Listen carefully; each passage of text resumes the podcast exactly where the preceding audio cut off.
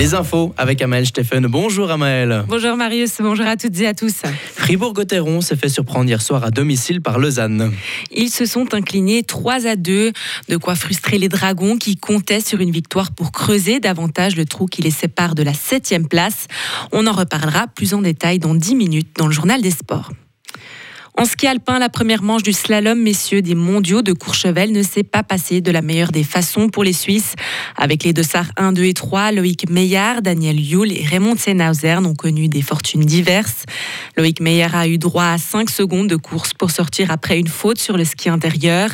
Daniel Yule occupe le 21e rang provisoire et le dernier vainqueur en Coupe du Monde à Chamonix, Raymond Senhauser, a terminé à la 12e place. En espérant que la deuxième manche sera plus profitable pour nos skieurs suisses, elle débutera à 13h30. Après les foudres de certains parlementaires, c'est au tour du conseiller fédéral Guy Parmelin de se montrer critique sur l'évacuation mardi du palais fédéral.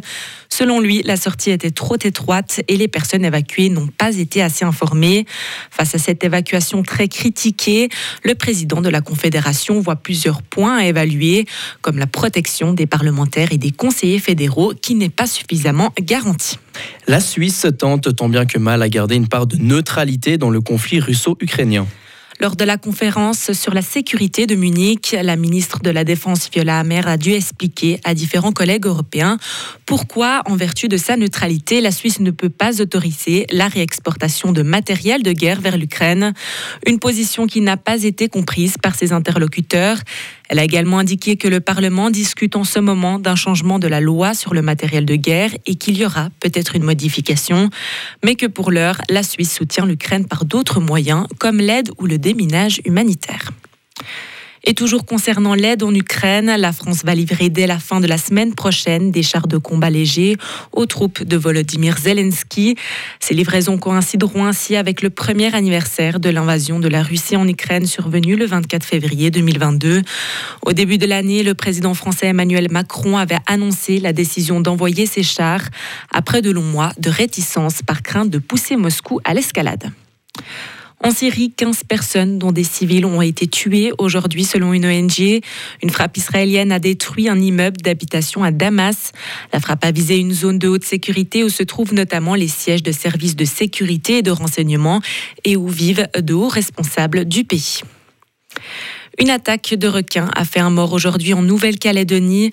Un touriste australien âgé de 59 ans nageait à 150 mètres d'une plage très fréquentée avant d'être mordu à plusieurs reprises.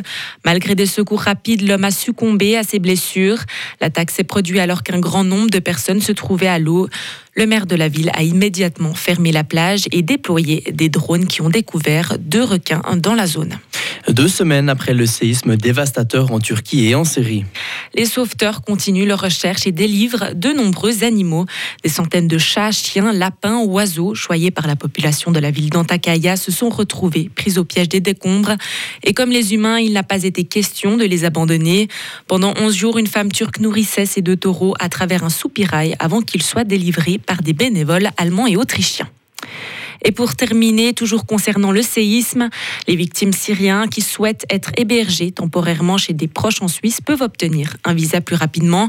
La Suisse applique la procédure accélérée non seulement pour les ressortissants turcs, mais aussi pour les Syriens. Selon la porte-parole du département fédéral de justice et police, ce qui est déterminant, ce n'est pas la nationalité, mais le fait qu'une personne ait vécu dans la région concernée. Retrouvez toute l'info sur frappe et frappe.ch.